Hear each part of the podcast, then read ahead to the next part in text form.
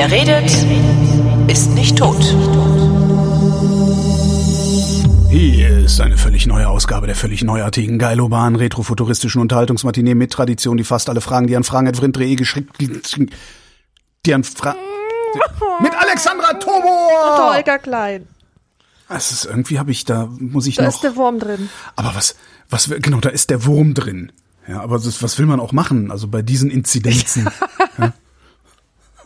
Kannst du eigentlich kann man das immer weiter sagen, weil die kriegen wir ja eh nicht mehr in den Griff. Bei diesen Inzidenzen kann man doch nicht.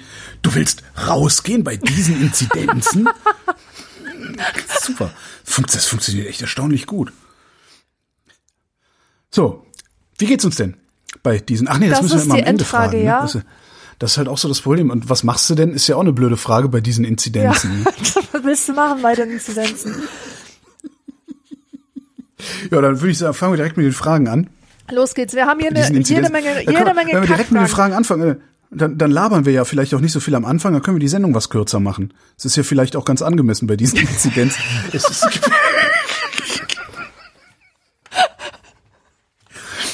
Wieso ist mir das nicht früher eingefallen bei diesen Inzidenzen? Naja, ich bei Grabtas Hammer. Kackfragen haben wir alle rausgeschmissen, hoffentlich. Falls nicht, äh, sagen wir, dass es eine Kackfrage ist. Ich schneide das dann aber raus, weil ne, dann sich hinterher alle fragen so, war meine Frage eine Kackfrage? Wann habe ich die eigentlich geschickt? Hab ich Ja, voll, voll ja super. traurig dann auch für die ist genauso- Leute, die äh, ihre Mails so ins Nichts hineinschicken. Es sind ja viele, die dann im Spamfilter einfach hängen bleiben. Und derjenige wird Ja, klar, niemals wissen, auch. ob wir seine Frage kacke fanden oder ob wir sie einfach nicht gelesen haben. Gott, das stelle ich mir Ist doch super. Ich habe vor. irgendwann, irgendwann habe ich auch mal getwittert, äh, wenn, wenn die Leute wüssten, wenn die Leute wissen, wie viele von denen ich gemutet habe, haha, oder irgendwie sowas. Und dann noch so 40 Replies. Hast du mich auch gemutet? Hm. Und dann da sitzen und einfach nicht antworten, obwohl ich es gelesen habe. Naja, aber Ja, bei diesen Inzidenzen muss man gucken, wo man seinen Spaß her hat. Ne? Also, das ist alles nicht so einfach. Der Christian fragt, wir haben Dezember 2017. Haben wir nicht.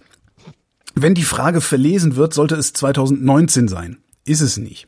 Ist zu diesem Zeitpunkt die zerrissene Hosenmode noch aktuell? bei gestandenen Männern habe ich sie zuletzt gesehen. Also, die scheint tatsächlich, ich, ich wundere mich, äh, die zerrissene Hose, das ist sowas von Grunge. Das ist Ende der 80er, Anfang der 90er und dann irgendwann in den 2000er Jahren ist es aufgetaucht und geht seitdem 20 Jahre lang nicht weg. Das muss man sich mal geben. Diese Modetrends, die kommen ja und gehen, so in, keine Ahnung, 10 Jahreszyklen oder was.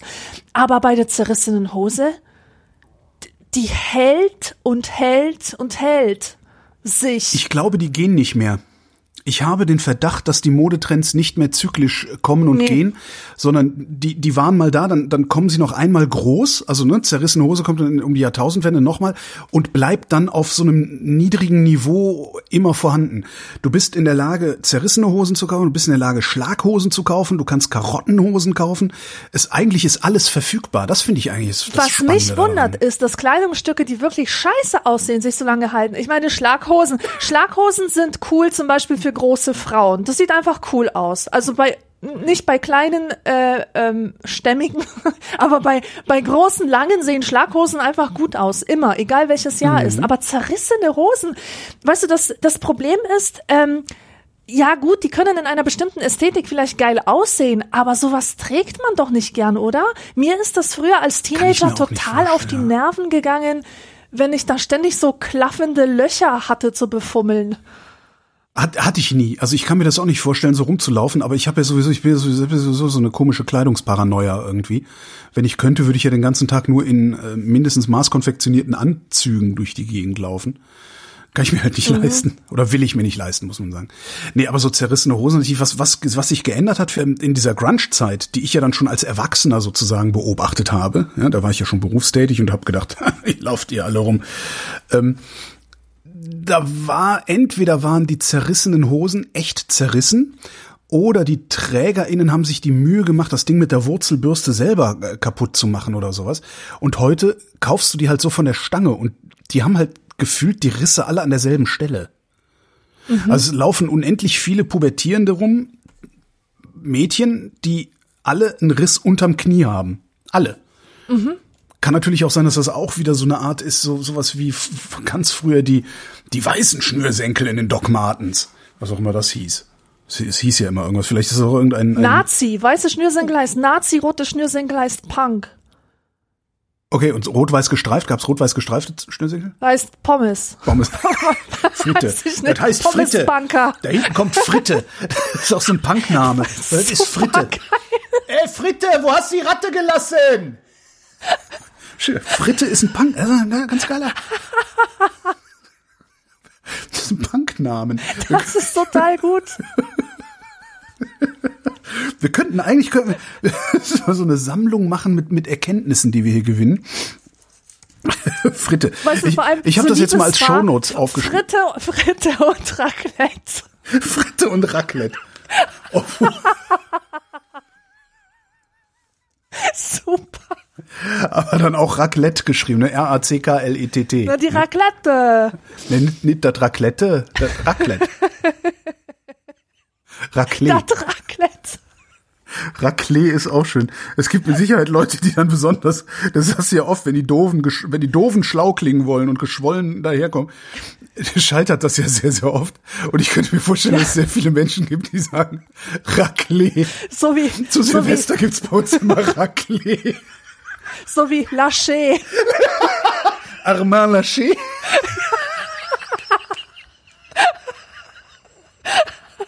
Wir werden auch immer alberner, das muss an diesen Inzidenzen liegen.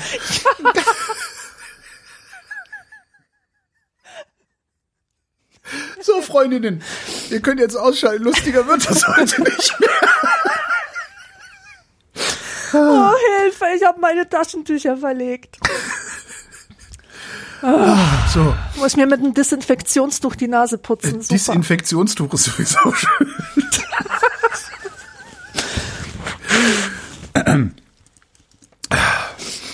So. Tobias schreibt, bei uns war ein Anruf im Hotel. Oho. Hi, ich brauche zwei Zimmer für mich und einen Kollegen. Er kommt aus Polen, ist aber ein ehrlicher Mensch. Ich- Die Frage äh, kommt jetzt. Welche Vorurteile haben Polen von Deutschen? Ja, da gibt's natürlich diverses.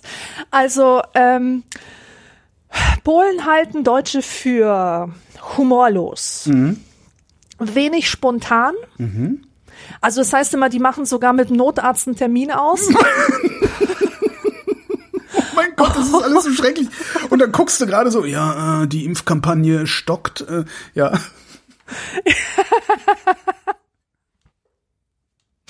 Ja, und, und ähm, wenig gastfreundlich. Also es ist also so ein Vorurteil, was sich aber bis jetzt fast immer bestätigt hat. Wenn man bei Deutschen zu Besuch ist, kriegt man selten was angeboten. Das heißt halt, geh zum Kühlschrank, hol dir alles raus, was du willst. Aber dass jemand sich irgendwie einen Kopf macht und extra Kuchen für dich holt oder so, das ist eher selten. Ich, ich hab mir einmal habe ich mir von von einem Polen oder einer Polin, das weiß ich gar nicht mehr, äh, einen deutschen Witz erzählen lassen, weil Polenwitze kennen wir ja genug. Und der ging so: Drei Frauen laufen über die Straße. Die erste war hässlicher als die zweite und die dritte war auch Deutsche. Ah ja, ja, das ist auch so.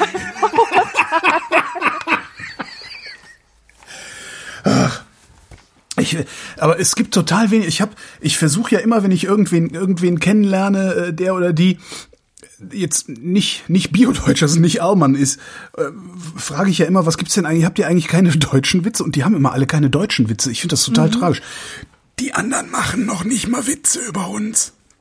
Ja, das ist halt scheiße, weil die Deutschen so mega privilegiert sind. Es gibt auch mehr Witze über Türken als über Ärzte. Ach, Weißt du? Also so Gruppen, auf die man hinabschauen kann, weil sie sowieso arm dran sind. Über die gibt es Ja. jede Menge Witze. Aber je Moment. privilegierter jemand ist, je besser es ihm geht, je mehr ein Vorbild äh, im kapitalistischen System ist, umso weniger Witze gibt es über ihn. Gilt das jetzt nur für die Bundesrepublik oder gilt das, äh, würdest du sagen, das gilt äh, quasi weltweit? Weil ich habe gerade einfach so spontan den Verdacht gehabt, könnte das daran liegen, dass wir Deutschen sehr gerne nach unten treten? Ja, könnte darum daran auch, liegen. also weil alles, was wir so an Humor kennen und an, an, an Witzigkeit kennen und, und auch was so äh, im, gerade im Fernsehen auch als Satire oder Kabarett oder Comedy gilt, das ist ja im Wesentlichen ein nach unten treten, was da stattfindet. hast vollkommen und recht. Sehr, sehr selten nur ein Treten gegen sich selbst, was ich ja persönlich sehr, immer sehr witzig finde. Und wenn ich dann Ja. so angelsächsische äh, Comedians mir angucke oder angelsächsische Witze mir angucke, die anderen Sprachen verstehe ich nicht gut genug, ähm, da ist, ich sehe da überhaupt kein Treten nach unten, sondern es ist immer eine, eine Selbsterniedrigung. Und wenn man sich dann hinreichend erniedrigt hat, sodass man sagt, so ich gehöre zu dieser Gruppe da unten, dann tritt man eventuell noch mal rein, aber auch nur dann. Das beste Beispiel, was ich da je gesehen habe, war äh, ein Comedian, Ralphie May heißt er. Das ist ein unfassbar dicker Amerikaner mit so einer Schreistimme. Yeah! Texaner! Oder sowas ist der. Und der steht, der steht auf der Bühne bei Da Big Black Comedy Festival und erzählt einen rassistischen Witz nach dem anderen. Hat sich aber vorher selber dermaßen erniedrigt, dass das Publikum schreiend und weinend in seinen Sitzen liegt. Also, das funktioniert sehr, sehr gut. Ja. ja. Ja, ich wollte dir auch reflexhaft widersprechen und sagen, alle Völker treten nach unten, aber das ist Quatsch, das stimmt überhaupt nicht. Du hast vollkommen recht. Es gibt verschiedene Humorkulturen in verschiedenen Ländern und in Japan zum Beispiel, da kennt man sowas wie äh, Selbsterniedrigung oder auch Erniedrigung eines anderen über Humor überhaupt nicht. Die haben einen ganz schrägen, albernen Humor, der hierzulande wieder unverständlich ist, aber ähm, dieses, dieses andere schlecht machen, nach unten treten, das wird da überhaupt nicht als Humor erkannt. Finde ich auch ganz interessant. Das würde ja dann auch bedeuten, also ich, ich weil du sagst so, ja, ganz anderer Humor, ganz schräg, ganz albern, den wir nicht verstehen. Takeshis Castle ist so eine japanische Produktion, glaube ich, gewesen, oder? Jetzt ist es eine unglaublich erfolgreiche äh, Fernsehproduktion aus Japan. Wenn ich jetzt die unglaublich erfolgreichen Fernsehproduktionen aus Deutschland mir angucke, da geht's immer darum, Leute zu erniedrigen. Ja, du hast vollkommen recht, ja. Aber ist Takeshis Castle, ist das Erniedrigung? Ist das Selbsterniedrigung oder was ist das? Ich hab, ich kenn's nicht. Du kennst gesagt. Takeshis Castle nicht, wo die, wo Nee. die Leute mit so, so völlig aberwitzig, äh, mit sich, sich mit so riesengroßen, aufblasbaren Knüppeln schlagen müssen und über irgendwas drüber das balancieren ist und so. das. Ja. Ah ja. Ähm. Nee, ich glaube, das ist einfach immer noch eins weiter draufsetzen an Krassheit. Das hat, glaube ich, wenig mit Selbsterniedrigung zu tun. Oder mit, äh, mit Erniedrigung per Ja, se. Zumal ist ja auch selbst der Verlierer bei diesem, bei Takeshis Castle hat immer noch was zu lachen. Das, Mhm. Ja, ja, das das, ist ein großer Spaß, ein großer, abartiger Spaß, so, so Ja. würde ich das. und das ist nennen. Germany's Next Topmodel oder sowas jetzt nun nicht gerade. Nee. Ja. Nächste Frage kommt von Michael. Der Michael hätte gerne vrindheitsgemäß und ein für alle Mal geklärt, ob es nun der Kaugummi oder das Kaugummi heißt. Sorry, lieber Michael, aber endgültig kann man das wirklich nicht klären, weil es bestimmte Zweifelsfälle gibt im Deutschen.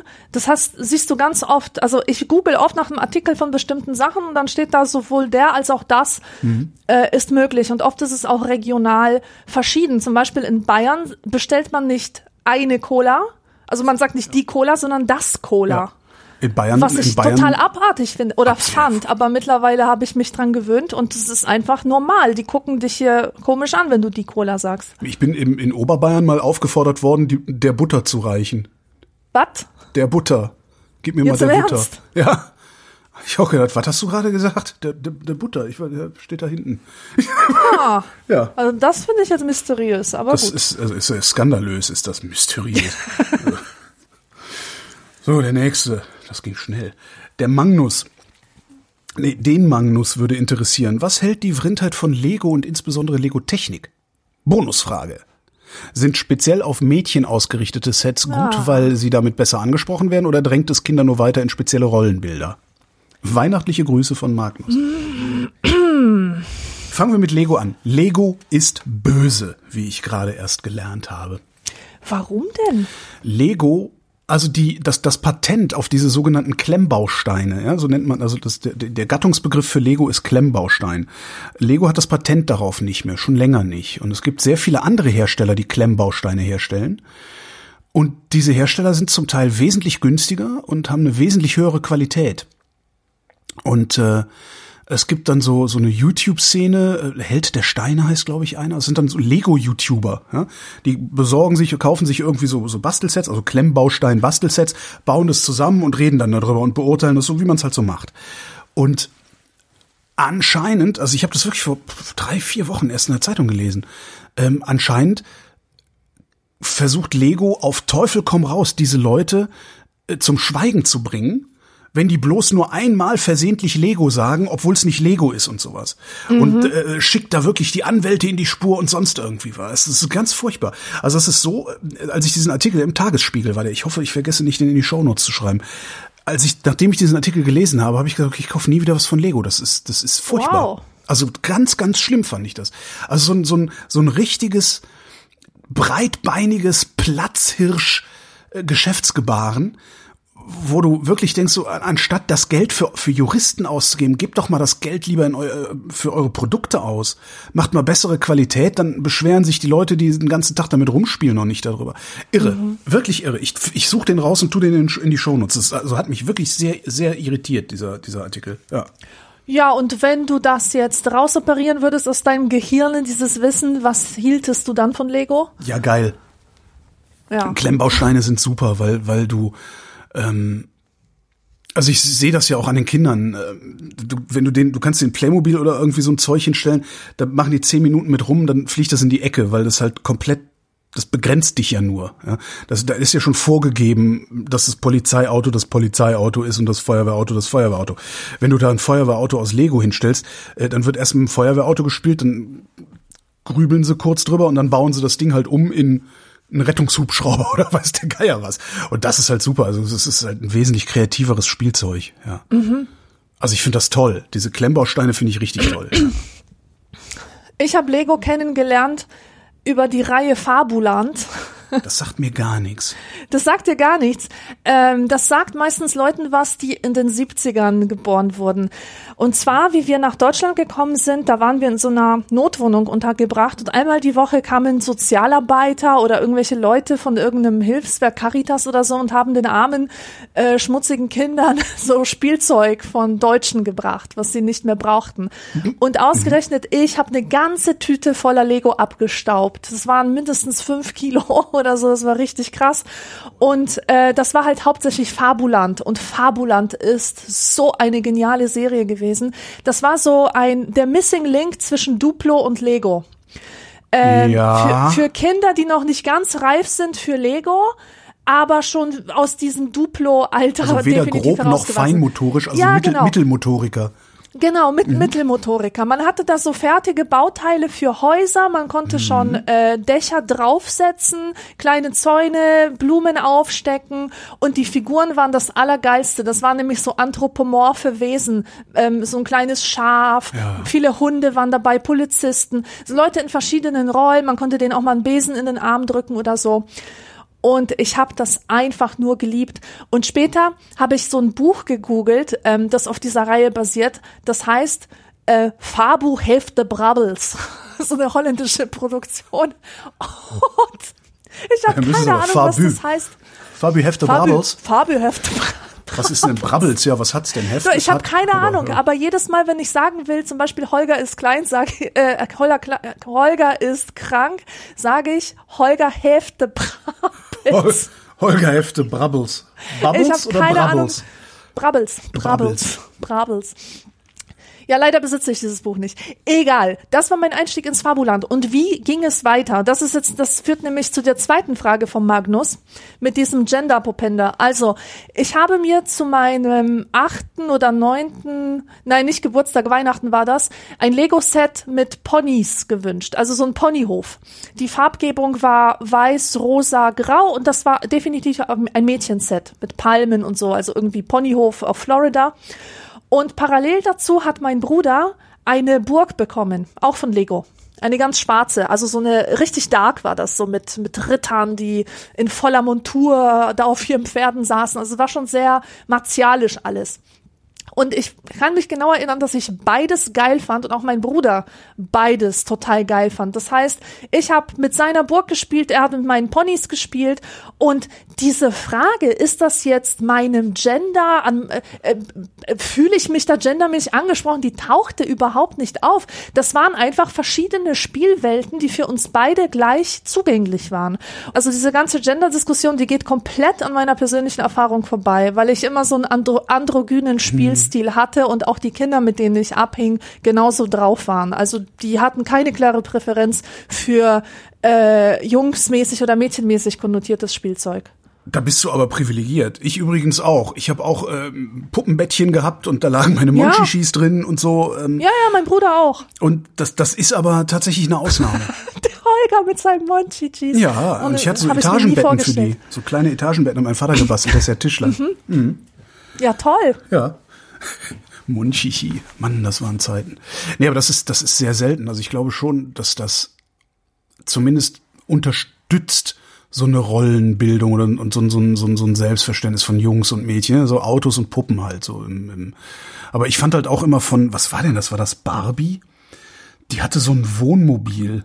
Boah, war das geil. Das war so geliebt. geil. Aber ich hatte das Oh. leider nicht. Das eine Freundin von mir hatte das oder Ja, die Tochter, die Tochter einer. Freundin meiner Mutter. Also äh, und- ich war immer super neidisch.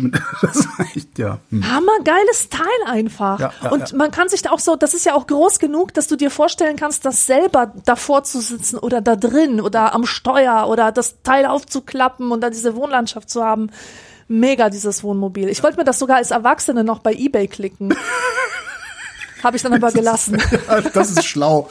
Das sind so diese Sachen, denen man dann hinterher shoppt äh, und die dann ja auch wieder aufgelegt werden, damit genau Leute in unserer Alterskohorte ihre letzte Kohle für die Dinge ausgeben, die sie als Kind nicht hatten, um dann, wenn sie sie zu Hause haben, festzustellen, dass die Kindheit sich damit nicht wiederholen lässt. Das Nee, ist ja immer so ein bisschen nicht. das Problem. Die, das, das hat bei mir auch sehr, sehr lange gedauert.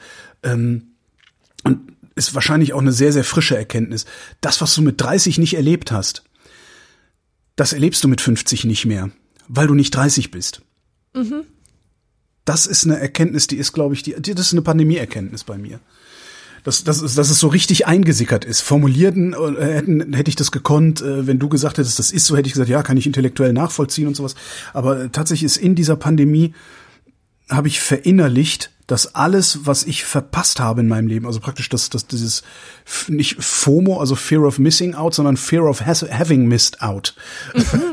ähm, das habe ich sehr, sehr lange und sehr, sehr stark gehabt bei sehr vielen Dingen, weil ich zum Beispiel, äh, ja, ich war ja zwölf Jahre Single ähm, in einer, in, in, im Grunde der wichtigsten Zeit, wo, wo alle anderen das nicht sind, wo alle anderen diese ganze Boy meets, meets Girl Scheiße durchmachen. Also in deinen Zwanzigern. In meinen Zwanzigern, genau, war ich Single und äh, sogar bis Anfang meiner 30er, oder? Müsste ich, da müsste ich jetzt rechnen. Äh, habe ich keinen Bock drauf. also ich war zwölf Jahre Single.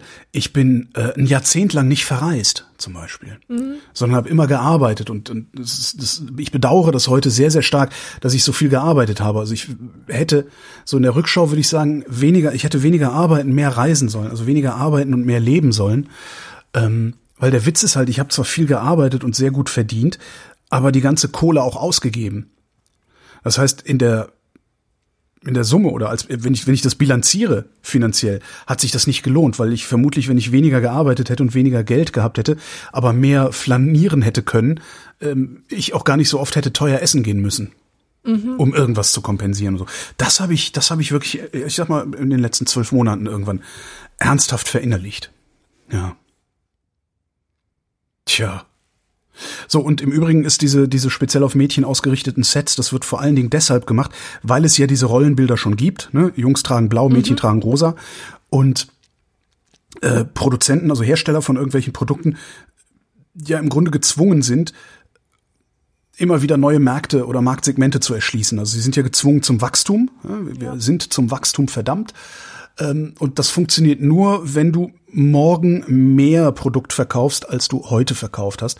Und um morgen mehr Produkt zu verkaufen, wenn du vor allen Dingen ein langlebiges Produkt hast, was Klemmbausteine ja sind, wenn du morgen mehr Produkt verkaufen willst, musst du morgen irgendeinen neuen Kunden haben. Du irgendwoher muss ein, ein, ein Konsument kommen, ein Kunde, der dir das abkauft. Und den erreichst du natürlich nur, wenn du was Neues anzubieten hast. Und da ist es dann sehr simpel zu sagen, okay, wir machen jetzt nicht mehr nur Lego, sondern wir machen Lego für Jungs und für Mädchen und holen uns damit, fischen wir dann vielleicht doch noch mal hier noch ein paar Prozent vom Markt ab. Und das geht halt immer so weiter. Ich finde, am besten kann man dieses Diversifizierungsproblem an Fisherman's Friend erkennen. Als ich angefangen habe, Fisherman's Friend zu lutschen, gab's vier verschiedene, beziehungsweise zwei verschiedene Geschmacksrichtungen. Es gab Pfefferminz und Eukalyptus. Und die gab's in zuckerhaltig und zuckerfrei. So, und heute hast du da irgendwie, was weiß ich, sechs oder acht oder zehn verschiedene Geschmacksrichtungen von den Dingern. Und das Schlimmste ist, die zuckerhaltigen Eukalyptus gibt's fast nirgends mehr. Da kriege ich jedes Mal die Krise. Die, Hm. die Weißen, also die, ne? Sind Ja. sie zu schwach, bist du zu, oder sind sie, oder du weißt schon. Ja. Ich bin auch der Meinung, dass ähm, es nicht nur Sachen für Mädchen gibt mittlerweile, sondern auch für Mädchen Typ A und Mädchen Typ B. Ja, sicher. Ähm, ja, ja. Es gibt zum Beispiel ähm, diese etwas darkeren Mädchen, die auf Pumas stehen, also das Tier, die Wildkatze. ja. Du meinst kleine Äh, Frauen und Pipi-Mädchen. Ne? auf Tiger, Fledermäuse, vielleicht sogar Haie oder so, ja. Ist wirklich, es stimmt. Also die so tough wirken wollen, für die gibt es Mäppchen und dann gibt es natürlich auch für die Prinzessinnen Mädchen Mäppchen. Oh, Aber Entschuldigung. was denn? Mäppchen. Ich glaube, ich habe seit f- 35 Jahren oder so ähnlich das Wort Mäppchen nicht mehr gedacht. Im Super. Ernst? Ja, ja, warum hätte ich das tun sollen? Ja. Und ich meine jetzt durchaus solche mehrstückigen Mäppchen. Ja, ja, sicher, sicher. Wo auf der einen Ebene Geodreieck und Zirkel und, Ja, äh, herrlich. und die Filzer. Pascal schreibt, und das ist eigentlich gar keine richtige Frage, aber irgendwie schon, es ist eine Anmerkung mit Fragezeichen. Ich habe am Wochenende bei einem kleinen See ein Schild gesehen. Baden strengstens verboten. Ich habe so über das Wort strengstens lachen müssen. Was soll das denn bedeuten? Ist es notwendig, strengstens zu ergänzen? Ruft man dann die strenge Polizei und nicht die normale, wenn doch jemand baden geht? Abgesehen davon war der See nur knietief und ungefährlich, umso blöd aggressiver fand ich die, dieses Schild. Ja, warum schreibt man sowas denn? Du bist doch hier die mit den Worten. Ja, aber mir fehlen die Worte dafür. Ich weiß nicht, warum man das so macht. Das ist einfach nur, um zu betonen, wie sehr das verboten ist. Müsste man vielleicht mal so Tests machen, wie die Leute darauf reagieren und dann ihren Puls messen, wenn sie das Wort verboten lesen, untersagt und strengstens verboten und strengstens untersagt. Dann müsste man mal messen, wie heftig da die, die innere Angst wächst, diese Regel zu überschreiten. Strengstens, Aber strengstens Quatsch ist es schon, aber weil das ist ja wie ein bisschen ist schwanger, ne? Weil es ist halt verboten. Ja, es ist verboten, genau. Es ist einfach ein Regelverstoß und wer gegen diese Regel verstößt, der, der muss sanktioniert werden. Ähm, vor allem strengstens, ich glaube, äh, dass dieses Wort auch nur in Verbindung mit dem Wort verboten existiert oder halt untersagt. Aber, aber nicht anders.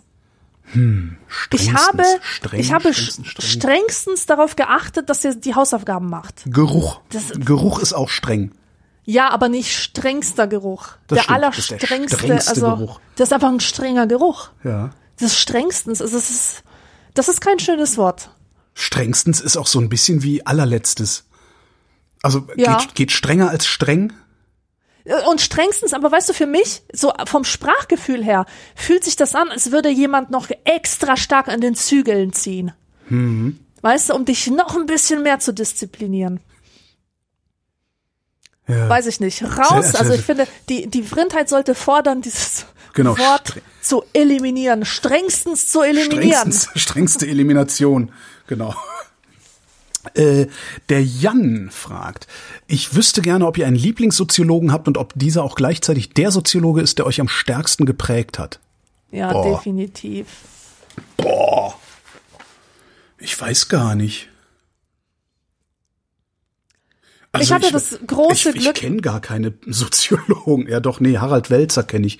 Der ist, glaube ich, auch mein Lieblingssoziologe, weil bisher immer Ja. alles ziemlich schlau war, was der, was der gesagt hat. Aber, hm. Ich habe das enorme Glück gehabt, dass ich im Studium nur mit den zwei Soziologen zu tun hatte, die, ähm, die auch meine Lieblingssoziologen sind, und das sind Pierre Bourdieu und Michel Foucault.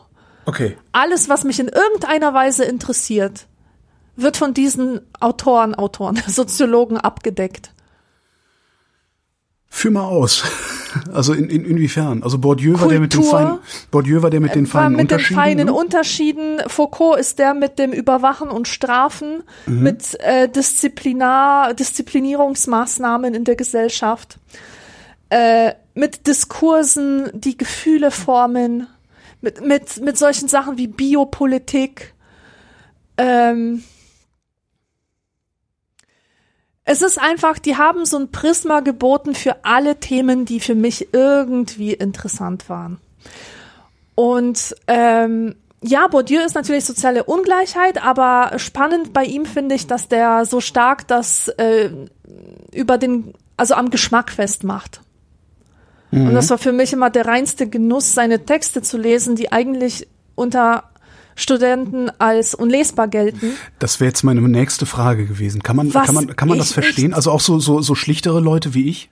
Du, ich weiß es, ich weiß es nicht. Bei, bei Bourdieu hat mich immer eine Sache sehr fasziniert, und zwar, dass alle den unlesbar fanden und ich, als ich den gelesen habe, immer nur dachte, ja, ist doch klar. Das ist doch alles klar, was da steht. Das ist doch logisch. Das, das kennt man doch. Das ist doch aus dem Leben, direkt aus dem Leben genommen. Ich habe nicht so ganz verstanden, was daran nicht zu verstehen ist. Ich meine, klar, der Typ formuliert es super verschroben und nicht immer einfach und drückt vielleicht manchmal einfache Sachverhalte etwas zu kompliziert aus.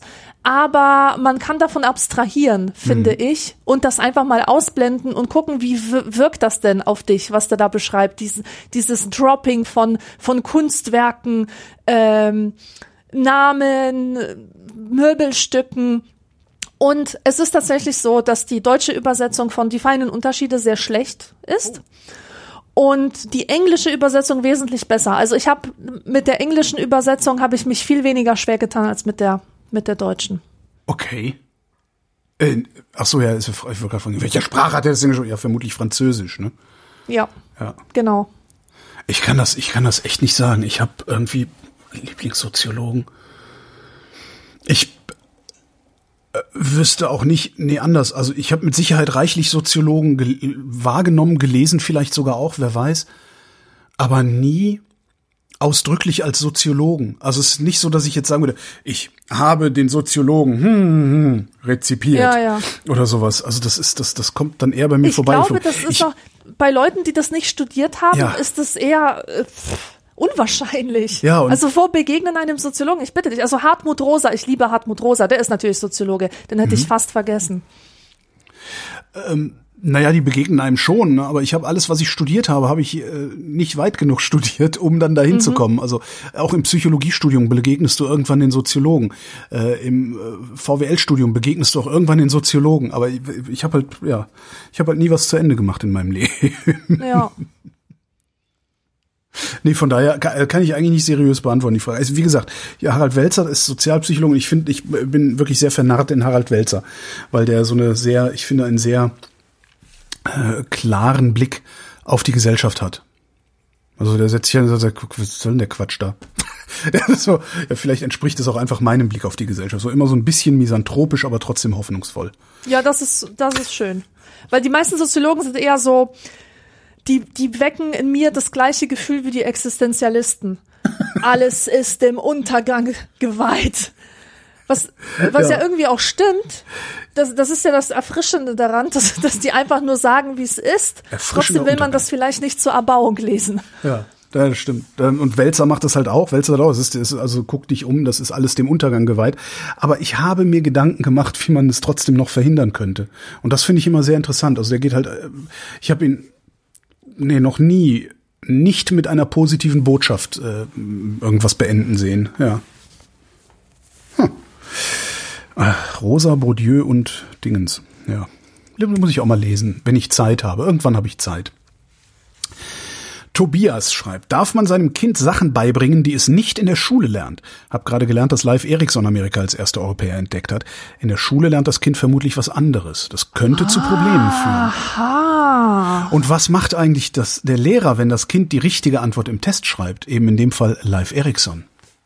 Den zweiten Teil der Frage sollte vielleicht mal ein Lehrer oder eine Lehrerin beantworten ähm, in den Kommentaren. Das fände ich wirklich sehr interessant.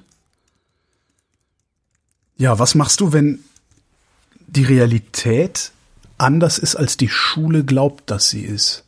Das ist, das ist ja zwangsläufig so. Das ist ja wirklich so, dass vieles, der Großteil des Schulwissens entweder veraltet ist Ja. oder nicht entsprechend up to date. Ja, Und ähm, die Kinder lernen jede Menge Quatsch oder jede Menge die Sachen, die, die schon die, die es ihnen beibringen, in der Schule so gelernt haben. Und das ist wirklich ein Problem. Und da wüsste ich auch nicht, wie ich damit umgehen soll als El Elternteil. Ähm, natürlich würde ich meinem Kind sagen, was die richtige Antwort ist und ich würde das begründen. Und ich würde das Kind auf jeden Fall auch ermuntern, vielleicht mit dem Lehrer oder der Lehrerin zu sprechen und äh, der meine Quellen zu zeigen. Ja. Wenn das eine coole Lehrerin ist, dann würde sie sagen, wow, super recherchiert, kleiner Torben, äh, kriegst eine Eins. Ja. Und ähm, wir, man kann darüber diskutieren, warum in Schulbüchern nicht immer die Wahrheit steht. Die andere Frage ist, ähm, vertragen das Kinder äh, auf jeder Entwicklungsstufe, weil du kannst Grundschülern einfach nicht mit Ambiguität kommen und sagen, ja, Kinder, auf diese Frage gibt es fünf verschiedene Antworten.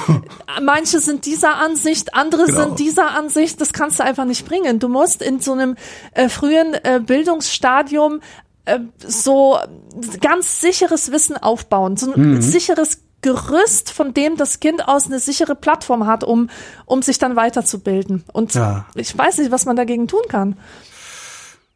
Eventuell gar nichts. Also vielleicht kann man da einfach gar nichts gegen tun. Äh, Vielleicht kann man sagen so, ja, nee, das zeitlich zu binden ist ja auch schwer. Du kannst ja auch schlecht zu einem Kind sagen, heute gilt das. Ob das morgen gilt, können wir dir nicht sagen. Das funktioniert ja, Ja. erst recht nicht, weil das ist ja, Ja. das ist ja noch nicht mal mehr Ambiguität. Das ist ja, äh, das ist ja eine Katastrophe. Wie kann man das machen? Du kannst eigentlich nur auf jeder Entwicklungsstufe, wenn du die Erkenntnis oder das Wissen erweiterst, sagen, was ihr bisher gewusst habt, stimmt zwar auch, aber so könntest du es machen. Aber wer soll das leisten? In einer Schulklasse mit 30 Kindern. Das Ja, ist ja, äh, genau. Das ist ja im Grunde nicht machbar. Zumal du ja wahrscheinlich dann auch als, als Lehrer äh, hinterher gar nicht mehr weißt, was du erzählt hast Ja. beziehungsweise worum du dich nochmal kümmern solltest.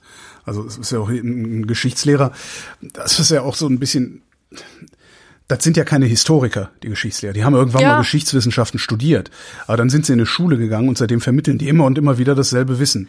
So und, sieht's aus. Und die Neuigkeiten, die es möglicherweise über die Vergangenheit gibt, kriegen die im Zweifelsfall gar nicht mit, weil die eben nicht die Fachzeitschriften lesen, weil die, weil die einfach nicht am Ball bleiben, weil sie nicht am Ball bleiben müssen. Würde ich ja genauso machen. So ist es. Und deswegen finde ich Kinderuni eine super Idee. Und die zweite Sache ist, Kinderuni funktioniert wie?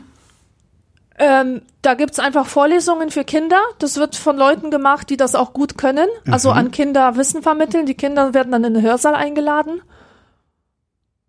Und dann gibt's einen Vortrag. Okay. Kind, einen kindgerechten Vortrag. Das finde ich cool.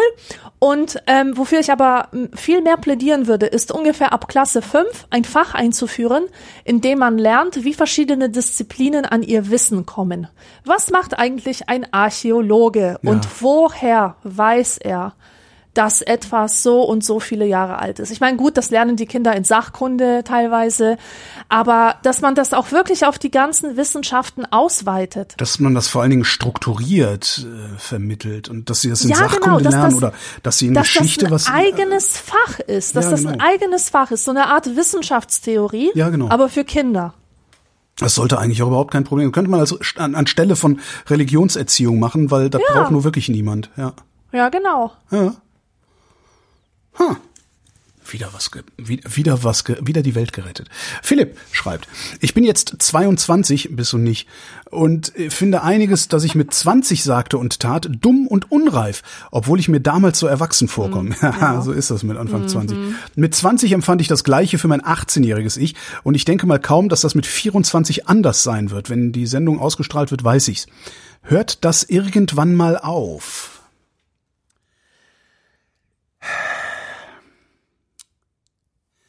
Ich habe mal irgendwo gelesen, da hat jemand geschrieben, je älter ich werde, desto weniger dumm finde ich meine Eltern. Was das ungefähr, also finde ich ganz gut zusammenfasst. Ja, ja, ja. Je älter du wirst, desto weniger überzeugt bist du von dem, was du weißt. Während du aber gleichzeitig auch deine Prinzipien festigst. Ja, Also, ne, das, du, du, ich, ich habe, ich, also je älter ich werde, desto, desto mehr weiß ich, dass ich überhaupt nicht weiß, wie die Welt funktioniert. Gleichzeitig ist aber auch so, dass je älter ich werde, ich von bestimmten Standpunkten nicht abrücke. Also bestimmte Prinzipien, bestimmte moralische, also bestimmte Werte, die ich habe, von denen rücke ich nicht ab. Jetzt im Gegensatz zu früheren Lebensphasen. Im Gegensatz zu früheren Lebensphasen. Also das, das beziehungsweise hatte ich die da auch gar nicht. Ja, also sowas wie äh, Höflichkeit, äh, Pünktlichkeit, Rücksichtnahme, äh, der grundsätzlich, grundsätzliche Menschenfreundlichkeit, auch wenn ich vielleicht Misanthrop bin, äh, solche Sachen halt. Also mit, mit 20, wenn wir auf so aktuelle, man kann es immer ganz gut an Politik sehen. Wir, wir gucken aufs Parlament, wir gucken auf den Deutschen Bundestag. Da sitzt eine Nazi-Partei drin, die AfD. Mhm. So, wenn du mit äh, jungen Leuten sprichst über dieses Problem, die nicht, die, die müssen nicht rechts außen sein, die müssen überhaupt, die müssen überhaupt nicht sein, egal wo die politisch stehen. Wenn du mit jungen Leuten über, darüber sprichst, werden jungen Leute dir äh, überwiegend sagen, zumindest ist meine Erfahrung so, ja, aber die sitzen ja im Parlament und die sind demokratisch gewählt, also ist das eine Partei, die genauso behandelt werden muss wie alle anderen Parteien im Parlament auch. Da sage ich halt nein. Denn das sind die Freunde der offenen Gesellschaft, die überhaupt erst ermöglicht hat, dass diese Feinde der offenen Gesellschaft im Parlament sitzen und die offene Gesellschaft bekämpfen können. Das ist was, dafür musste ich auch sehr alt werden, um mich auf diesen Standpunkt stellen zu können und den auch durchgehend verargumentieren zu können und auch den Mut zu entwickeln, auf diesem Standpunkt stehen zu bleiben. Weil sowas hätte mich meinen Job kosten können. Mhm. Ne, dass ich sage, na, bisher, hab, ich habe ja gesagt, vor ein paar Jahren habe ich gesagt, so, ich werde nie wieder mit AfD-Funktionären Interviews machen. So, Punkt. Da hätte mein Chef sagen können, ja, dann äh, machst du halt gar keine Interviews mehr. Äh, tschüss. So, und das geht, glaube ich, erst mit fortschreitendem Alter. Mhm. Dass man halt so gefestigt ist. Genau, dass man auch wirklich gefestigt ist und das nicht irgendwie so in jugendlichem Überschwang. Ne? Ich esse jetzt kein Fleisch mehr. und zwei Jahre später lernst du dann die Frau deiner Träume kennen. Oh, verdammt, sie ist äh, Steak-Grill-Weltmeisterin ja. oder sowas. Also solche Sachen. Das ist so. Also man, man relativiert sehr, sehr viel äh, über die Jahre. Ja, das ist ein. Also ich habe, ich zumindest ich habe über die Jahre sehr, sehr viel relativiert und ich habe das Gefühl, dass ich nicht wirklich klüger werde im Verlauf der Zeit. Und es ja. ist nicht, das, das Schlimmste ist halt mit, mit Anfang 20, man ist halt gerade vor dem Gesetz erwachsen geworden, man ist geschäftsfähig, man, man muss selber für seinen Lebensunterhalt sorgen und man glaubt, man hätte alles verstanden. Das ist eigentlich das Schlimme daran und und darum nerven so 20-Jährige auch so unendlich. Absolut. Für mich ist das auch so eine Reise Schlimmer als gewesen. Jugendliche sind. ich glaube, dass es gibt nichts egoistischeres als eine Bebe. Eine was? Und eine Bebe aus einer Be also Baby, ein so. Baby aus einer die Beben, die Bebe, nein, es ist natürlich das Baby aus einem Baby.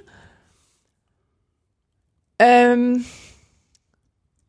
was wollte ich sagen? Ein Baby ist das egoistischste Wesen auf der Welt. Ja. Das hat wirklich nur sich selbst als einzigen Bezugspunkt. Und ich finde, das gesamte Erwachsenwerden ist eigentlich ein langsames Schwächerwerden dieses Egos ha. zugunsten einer erweiterten Sicht darauf, dass man nicht allein auf der Welt ist und dass die anderen genauso Menschen sind wie du, die Träume haben, die Gedanken haben, die Ängste haben.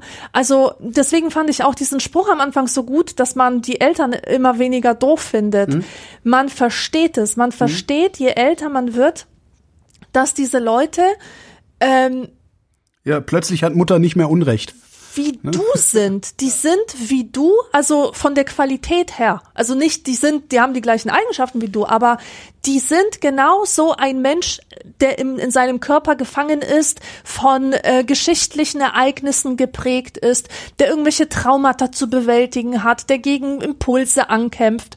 Diese Erkenntnis, also das nicht nur zu wissen, sondern das auch zu fühlen als Wahrheit. Ich glaube, das ist tatsächlich ein Privileg des, des Älterwerdens. Und damit ändert sich dann auch ähm, die, die Sicht auf viele Dinge und Fragen. Aber es wird ja nicht notwendigerweise besser dadurch, dass man älter wird. Ne? Also ich, äh, wenn ich mir überlege, also ich, ich werde milder mit zunehmendem Alter. Ich hoffe, das bleibt auch so und geht immer so weiter. Aber wenn ich mir dann äh, andere Gleichaltrige angucke, die werden halt gehässiger, die werden härter. Ja, die wählen ja. dann die, die AfD. Also ja, da sind ja auch, ne, also so jemand, Alexander Gauland, der ist irgendwie 80 oder keine Ahnung, wie alt er ist. Also er ist so alt, dass, dass er ein Alt-Nazi sein könnte, dabei ist er nur ein alter Nazi. ähm, dass er, äh, äh, das, das führt halt nicht notwendigerweise dahin. Und bevor ich mit irgendwie einem von diesen, von diesen Faschisten meine Zeit verbringen würde und bevor ich anerkennen würde, dass auch der ein Mensch wie ich ist, erkenne ich ja sogar noch lieber an, dass irgendein 20-Jähriger, der mich ernsthaft darüber belehren will, wie die Welt beschaffen ist, äh, mit dem komme ich ja dann noch besser klar. Mhm. Und das ist ja auch eigentlich das Problem. Ich glaube, das ist auch das Problem, was man an seinem 20-jährigen Ich und an allen anderen 20-jährigen Ichs oder den meisten 20-jährigen Ichs so entsetzlich dumm findet, ist diese Überzeugung, also die Überzeugtheit, die man in diesem Alter hat. Ja. Und vielleicht ist es das, vielleicht nimmt mit fortschreitendem Alter die Überzeugtheit ab. Genau. Ja, ja, ja, genau. Also es ist halt ein strukturelles Ding und kein inhaltliches Ding. So, jetzt weiß ich's. Ha! Ne, du hast eine Erkenntnis gehört, so ist es. Ich habe eine Erkenntnis gehört und so ist es. Und ja. wenn du dann halt 30 Jahre länger gelebt hast, dann hast du festgestellt, ja scheiße, zu diesem Sachverhalt lassen sich drei, vier, fünf äh, unendlich viele Erkenntnisse gewinnen. Mhm. Ja, aber der Fragesteller, what's hm? his name? Äh, Philipp. Äh, Philipp, genau, der sollte sich nicht schelten. Ich finde, das sollte als Schönheit dieses Prozesses auch begriffen werden. Also ich, das, das ist eine wertvolle Erfahrung, wenn Meinungen sich verändern. Das muss gewürdigt werden. Das darf nicht als Fehler oder, oder, oder so ähm, schlecht gemacht werden oder als Dummheit. Nein, das ist Teil des Menschseins und das ist super wertvoll. Das ist doch, das ist schon Dummheit, aber man, man muss ja nicht dumm bleiben. Das ist, das ist ja eigentlich. Ja. Man macht ja den ganzen Tag Dummheiten, aber man muss sie ja nicht notwendigerweise wiederholen. Und das ist auch äh, das Privileg der 20-Jährigen. Ja? Diese, diese Begeisterungsfähigkeit von einer Erkenntnis und die, die, die, die Absolutheit, mit der das dann gilt und, und sowas. Also genauso wie es unser Privileg ist, uns darüber zu mokieren. Ja, das äh, so. Ja. Und genauso wie es das Privileg der nochmal 30 Jahre Älteren ist, sich über uns und sowieso alle zu mokieren. Das, das, so, so läuft's halt. Und ich glaube, das kann man auch nicht wegdiskutieren oder, oder wegreifen oder sonst irgendwie was. So. Der Mirko fragt. Ich bin mir sicher, dass ihr diese Frage erst Anfang 2019 lest. Mhm, Mirko, bist du 20? Oder warum bist du dir da so sicher? Was war jeweils eure größte oder bemerkenswerteste Erkenntnis 2018? Das ist so eine ich, fiese Frage, die macht mir etwas Schreckliches bewusst. Und zwar, dass ich überhaupt keine Erinnerung an die letzten fünf Jahre habe. Und ich frage hm. mich, woran das liegt. Ich weiß es wirklich mhm. nicht. Als wäre nichts passiert. Ich kann dir nicht eine Sache sagen, die 2018 passiert ist. Ich müsste jetzt einen Kalender aufmachen und gucken, was so so einzelne Fixpunkte vielleicht mal aus dem Kalender raus. Ich mache das jetzt mal. Ich müsste mal in den Kalender und guck mal, was 2018 Ich schau mal, ob ich auch ist. noch irgendwo einen Timer hab hier. 2018. Hier ist einer. Von was ist der? Was haben wir denn hier so? Heute ist der, ja, gucken wir mal, Mitte März 2018. Was gab's denn da? 2018. Heiliger Strohsack, was habe ich denn da gemacht? Habe ich überhaupt irgendwas gemacht? Ah, da waren wir das erste Mal in Prag. Guck an. ah, aha. Aha, aha, aha. Aha. Das würde jetzt lange dauern, daraus, da die Erkenntnis rauszufiltern. destillieren wenn ich so auf meine Termine gucke. 2018 habe ich mich sterilisieren lassen. Das dürfte die wichtigste Erkenntnis gewesen sein. Ah. Lasst euch sterilisieren, alleine schon um eurer Frauen willen und um der Menschheit willen sowieso. 2018 hatte ich noch Lesungen, sehe ich oh. gerade. Ja, das waren, ich glaube, das war das letzte Jahr, wo ich noch so regulär Sehr viel geil. gemacht habe. Nee, können wir die Frage nicht irgendwie ummünzen auf 2020? Was war denn da deine wesentliche Erkenntnis? Keine Ahnung, sag du zuerst und ich überlege währenddessen. was habe ich denn eben gesagt, was meine große Erkenntnis vergangenes Jahr war? Sie ist ja schon wieder vergessen. Ich vergesse immer, was für ein Scheiß ich laber. Was habe ich denn eben gesagt? Naja, spult einfach zurück, da habe ich erzählt, was die wichtige Erkenntnis äh, dieser, aus dieser Pandemie war für mich. Okay, mir ist jetzt was eingefallen. Sehr gut. was 20, habe ich denn vorhin gesagt? Scheiße. Ähm, ich glaube, ich habe das schon mal in der Vrindheit erzählt, also klickt euch durch die alten Vrindheit, äh, nee, Quatsch. Ähm, also ich habe das aber wirklich, ich habe das wirklich vor vor zwei oder drei Vrindheiten meine ich, dass ich das schon erzählt habe und zwar in Zusammenhang mit einem mit meinem hohen Alter von jetzt 40 Jahren. Und das ist aber schon eine Erkenntnis von 2020. Ich habe erkannt, dass ich ein Mensch unter Menschen bin und dass niemand über meinen Wert bestimmen darf oder kann dass es nichts gibt hinter einem Doktortitel beispielsweise. Ähm, ich respektiere Menschen nicht nur, also ich respektiere Menschen nicht mehr aufgrund ihrer Position in der Hierarchie. Gar nicht? Ähm, also Nee, Weil es gibt also ja auch gute die, Gründe, dass sie an dieser Position, je nachdem, was für eine Position Ja, es ist. ja, natürlich. Und das ist auch, die, die Frage ist auch, was bedeutet Respekt? Ähm, ich meine dieses, oh mein Gott, da hinten ist der so und so, ich sterbe. Also Ja, das, ich, ja. ich bringe kein Wort heraus, wenn dieser Mensch vor mir steht. Stammel, stammel, feuchte Hände. ja. Weil ich es, keine Ahnung, mit irgendeinem Lokalpolitiker zu tun habe oder mit, mit einem Popstar, der mal bei Deutschland sucht den Superstar war, äh, ähm, ähm, den ich da mal gesehen habe. Weißt du, einfach so, ähm, Leute, die halt eine Position innehaben, daraus ableiten, dass ich nicht würdig bin, mit ihnen zu sprechen, wie ein ganz normaler Mensch mit einem ganz normalen Menschen. Du meinst all die Menschen, die mit Doktortitel rumrennen im Alltag. na, nicht nur, ja, entweder mit Doktortitel oder mit irgendeinem Grad an Öffentlichkeit und Ruhm oder so. Damit hatte ich extreme Probleme in meinen 30ern, weil ich mich sehr wertlos gefühlt habe. Und äh, das Tolle ist auch, dass ich, dass ich nicht mehr in Instanzen denke, äh, in, sondern in Inzidenzen. ja, also, kein, kein ähm, Wunder bei in- diesen Inzidenzen.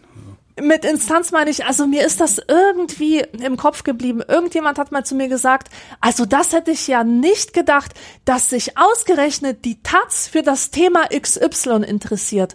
Wo ich dann gedacht habe, wieso denn die Taz? Irgendein Mensch, der für die Taz schreibt, hat sich für das Thema XY interessiert und hat das dann der Redaktion vorgeschlagen und die haben gesagt, okay, die Story machen wir, aber es gibt nicht so etwas wie die Taz. Es gibt nicht diese übermächtige Taz, die wie der Zauberer von Oz zu dir spricht, als grüne dampfende Fratze. Das ist, hinter jeder dampfenden Fratze sitzt ein kleiner, dicker, alter Mann mit Glatze hinter einem Vorhang. Soll und, das jetzt äh, heißen? Kennst du nicht der Zauberer von Oz? Ach so, da warst du noch. Ja, okay. Das ist so ein Bild für mich. Also wir sehen oft diese dampfende Fratze, grüne Angstfratze äh, als Projektion und sehe nicht den kleinen dicken Mann, der sie verursacht und seiner komischen Maschine. Und ähm, das ist das, was ich 2020 gelernt habe. Mir ist zwischenzeitlich dann auch wieder eingefallen, was ich vorhin erzählt habe. Das war das äh, Fear of Missing Out, beziehungsweise Fear of Having Missed Out. Dass das nicht mehr wiederkommt. Also, dass das, was ich mit 20 verpasst habe, ich mit 50 jetzt äh, nicht mehr erleben werde, sondern dass ich jetzt mit 50 neue Dinge erleben werde. Ja. Und die Dinge ist ja auch nicht so, dass ich mit 20 nichts erlebt hätte, mit 30, mit 40. Ähm, und die Dinge haben ja auch ihren Wert gehabt. Das war ja nicht alles scheiße. Ich bin ja jetzt nicht plötzlich irgendwie äh, in, aus irgendeinem österreichischen Keller rausgelassen worden oder so, sondern war ja die ganze Zeit hier und es hat mir ja auch gefallen und, und gut getan. Ja, ja das Ja, äh, daran wollte ich aber noch anknüpfen, ähm, wo du meintest, äh, Fear of having missed out, weil ich ja dann auch erzählt habe, dass ich mir beinahe dieses Barbie-Wohnmobil Ja, geklickt hätte. genau. Ähm, die Sache ist die, man sollte einem selbst zuliebe es lassen, diese Dinge nachholen zu wollen, Ja. denn damit macht man sie sich kaputt. Ja, Und ich finde, der Wert dieser Dinge liegt in der Sehnsucht, die man danach hatte und dass man die nicht erfüllt bekam. Und das finde ich schade, dass es oft abgewertet wird, also dass man die Sehnsucht an und für sich auch als unerfüllte Sehnsucht nicht anerkennt als etwas sehr Wertvolles. Ich finde manchmal einen erfüllten Wunsch ähm, weniger toll, als, als sich eine unerfüllte Sehnsucht wirklich als Sehnsucht zu bewahren. ja, die meisten erfüllten Wünsche ziehen Ungemach nach sich, das man vorher nicht hatte.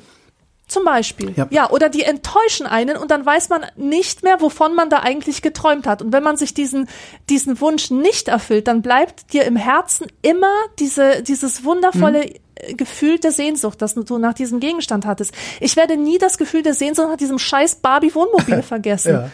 Na, das ist ja nicht nur der Gegenstand, sondern das, das kannst du ja auch auf ein ganzes Leben übertragen. Also es ist, es funktioniert natürlich auch nur, wenn dein Leben gut gelaufen ist, muss man auch sagen. Aber zum Beispiel, ich habe irgendwann völlig vergessen gehabt und das ist mir, ich weiß gar nicht, mit 30, Mitte 30 vielleicht sogar, dann erst wieder eingefallen.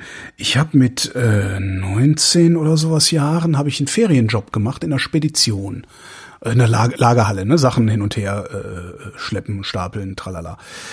Und da habe ich einen Typen kennengelernt, der war damals das war relativ kurz nach der Wende natürlich, ähm, der hat aus China so kleine Blechtrabis importiert und die China-Kladden. Ja, ich weiß nicht, ob du die noch kennst, die china Ja, ich kenne die, aber hallo kenne ich die. Ja, diese schwarze Hefte mit roter Ecke, ne? So, das hat er importiert. Und das fand ich total interessant. Irgendwie ich so, ja, Import, wie geht denn das? Ne? ne? Von China und Hongkong. Also damals hast du ja noch in Hongkong deine Basis gehabt, hast äh, nebenan in China produzieren lassen für billig und so. Und hab mit dem gequatscht und gequatscht und gequatscht und fand das halt total interessant. Er meinte dann irgendwann so, hör mal, wenn dich dazu interessiert, wenn du dein Abi hast, bewirb dich bei mir, dann machst du bei mir eine, eine Lehre zum großen Außenhandelskaufmann. Ja, dann schicke ich dich nach Hongkong. Ja, dann sitzt du halt da und dann, also ich brauche immer Einkäufer, die da arbeiten für mich. Dann sitzt du da, ich bezahle dir das auch. Also es ist jetzt nicht so, dass du da irgendwie selbstständig wärst oder sonst was. Es ist natürlich ein aberwitziges Angebot, ne? Mhm. Und das war halt ein oder ein, zwei Jahre vor meinem Abi, war das. So, und wie es halt so ist in, in, dem Alter, da war ich dann auch nur 19, 20 irgendwie, ne? jeden Tag eine neue Erkenntnis, die absolut grandios und genial und die letzte ist. Und hab das komplett aus den Augen verloren. So, das wäre natürlich auch ein spektakuläres Leben wahrscheinlich geworden. Ja. Und äh, das ist so. Und, und allein die, die Erinnerung an das Leben, das da nicht stattgefunden hat, die erfüllt mich mit, mit Wärme, mit, mit Wohlsein. Weil, mhm. was natürlich super ist, weil mein Leben ist ohne das auch sehr geil gelaufen. Eventuell sogar viel geiler, als es hätte werden können in Hongkong. Ja. Ja. Äh, wen haben wir denn? Der Matthias fragt, wie stellt ihr euch ein Kirchenmusikstudium vor? Ich wüsste so gerne, wie du auf diese Frage kommst. Das ist Stimmt, genial. Das ist ich, Gegenfrage, ich Matthias. ja, wie kommst du auf die Frage, Matthias? Echt witzig. Ich finde Kirchenmusik, das ist so geil, ich muss jedes Mal lachen. Wir haben einen Kunden in der Buchhandlung, der ist halt emeritierter Professor für Kirchenmusik. Ja. Und jedes Mal, wenn ich mit dem zu tun habe, muss ich lachen, weil ich mit unter diesem Fach nichts vorstellen kann oder beziehungsweise meine Vorstellungen davon so schräg sind. Ich meine, was machen diese Leute? Hocken die, die den ganzen, den ganzen Tag, Tag an, an einer riesigen Orgel. Genau. Orgel. genau so stelle ich mir den vor, wie der da kauert, wie so ein Nosferatu, was mit so einer Glatze und so einem diabolischen Schatten auf die Kirchenwand wirft. Und er hat auch, immer wenn er spricht, hat er, kommen Orgelklänge, egal was der macht, er hat immer einen Orgelklang. immer wenn er, der macht eine Schublade, die, genau, die Geschirrschublade macht er, also die Besteckschublade macht er auch so.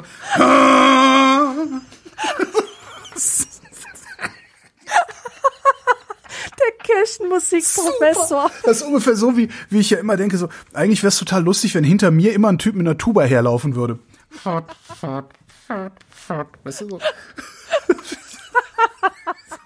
Das ist halt Kirchenmusik. Ja, ja und dann im Kirchenmusikstudium lernt man, die nötige Resilienz aufzubringen, um ein Leben unter unfassbarer Orgelmusik zu verbringen. nee, wirklich. Weißt du, ich bin, ich liebe klassische Musik. Ich bin wirklich leidenschaftliche Musikbegeisterte ähm, whatever. Ich, ich liebe Musik. Ich bin sehr offen für alle Arten der klassischen Musik. Aber so Sachen wie Bach-Kantaten, irgendwelche Kirchenhymnen, Choräle, weißt du, das, das check ich einfach nicht. Ich kapier's einfach nicht. Vor allem, mir wollen ja immer Leute weismachen, dass die Musik von, von Bach das Allergrößte sei. Das kann ich teilweise nachvollziehen. Aber diese ganzen kirchlichen Orgelsachen von dem, oder auch die, diese Kantaten. Ich, ich begreife das nicht. Das, es gefällt mir nicht, es spricht nicht zu mir. Was ich allerdings, was natürlich auch zur Kirchenmusik äh, gehört, weil Kirchenmusik, das ist ja auch sakrale Musik im weitesten Sinne. Dazu gehören auch äh, diese Choräle, mittelalterliche Choräle, ähm, äh, gregorianische Chöre, sowas, so Hildegard Ach, von Bingen. Sowas finde ich wieder sehr, sehr geil. Da gab es doch auch mal so eine Phase in den 90ern, wo gregorianische Choräle so unfassbar modern waren. Ja, das war mit Enigma. Ja, und, genau, wo wir dann alle immer in der Kartäuserkirche gesessen und Konzerte gehört haben. So, och, aber war schon geil. Ja, das ist schon geil. Das ist, das bringt, das ist also eine richtig darke Atmosphäre und äh, kann auch wunderschön sein. Also, das finde ich gut. Und ich hoffe, dass das Leute, die Kirchenmusik studieren, dass sie sich auch mit sowas beschaffen, äh, beschäftigen, äh, befassen. Vo Vokabelsalat. Also, ähm, wir haben doch letztens gesprochen über mein Hieronymus Bosch Puzzle. Das war, es handelte sich um den Garten der Lüste, okay? Und das ist ein Triptychon, das heißt ein Altarbild, das aus drei Teilen besteht. Du hast halt in der Mitte dieses zentrale Bild und dann zwei Klappen. So, und auf dem, auf der rechten Klappe von der Garten der Lüste befindet sich der sogenannte, die sogenannte Musikantenhölle. Oh Gott, ja. Du siehst ähm, verschiedene komische Menschen, monsterartige Wesen mit Musikinstrumenten aus dem Mittelalter und irgendwo liegt ein Typ mit seinem nackten Arsch rum und auf dem Arsch stehen Noten drauf, Musik. Auf seinen Arsch ist Musik geschrieben. Und irgendwelche Leute haben das entziffert und äh, unter dem Stichwort Butt Music gibt's diverse Aufnahmen von dem, was da auf diesem Hintern steht. Also, wenn, wenn das das Sujet ist von, von Kirchenmusik, ähm, äh, Studenten, Ja. dann finde ich's super. So, aber jetzt und, und jetzt mal äh, in, in ernsthaften Kirchenmusikstudium wird genauso sein wie jedes andere Musikstudium auch, nur dass du halt bestimmte bestimmte Kompositionen und bestimmte Epochen miteinander äh, irgendwie deckungsgleich oder kontextualisierst oder sowas, oder? Das wird jetzt nicht ein spezielles Ja. Spezialstudium sein. Ich äh, denke auch, das ist einfach diese, diese Kirchenmusik überhaupt in, ähm, bei uns im europäischen Westen kommt ja die Musik aus der Kirche. Alles, was sich an Musik entwickelt hat, hat sich mit der Kirche entwickelt. Das heißt, du hast da schon mal sehr viel Stoff zu beackern. Das ist so wie, weiß ich nicht, Mittelalter-Literatur studieren als Schwerpunkt. ja. Und das machen die halt. So wie andere eher moderne Musik, ab, ab Romantik oder so studieren.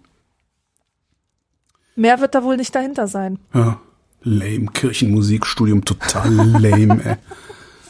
Braucht kein Mensch überhaupt dieses ganze Geläut. Ronny fragt, wenn ihr Hollywood-Stars wärt, wer wären dann eure deutschen Synchronsprecher?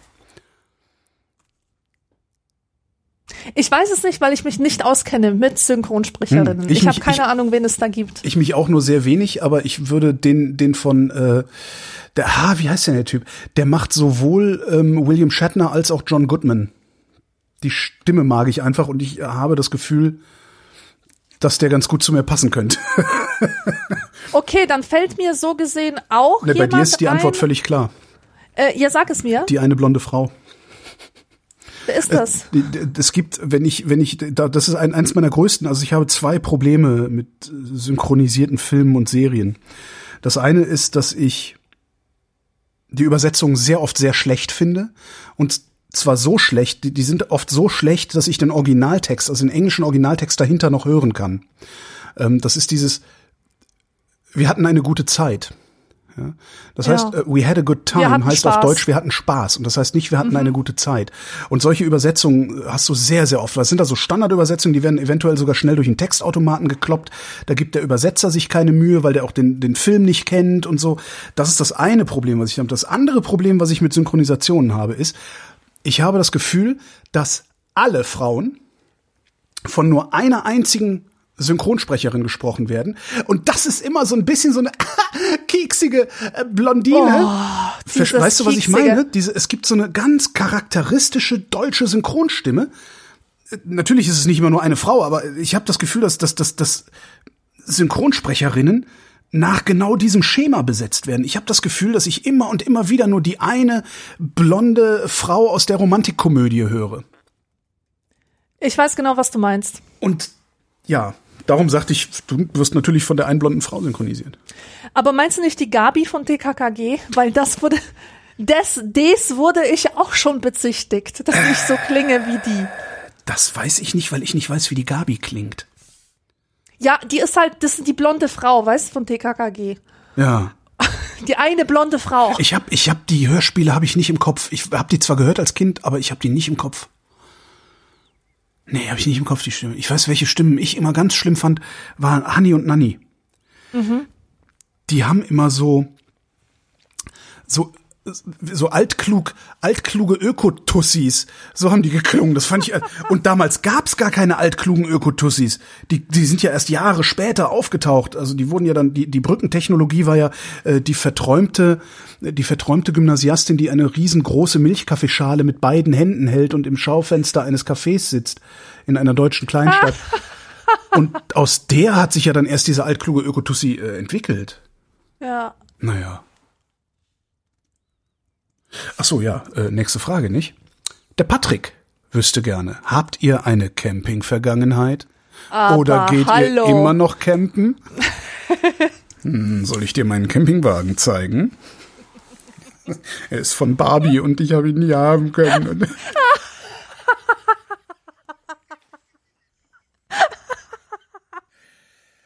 Ich habe keine Camping-Vergangenheit. Ich habe Camping immer gehasst.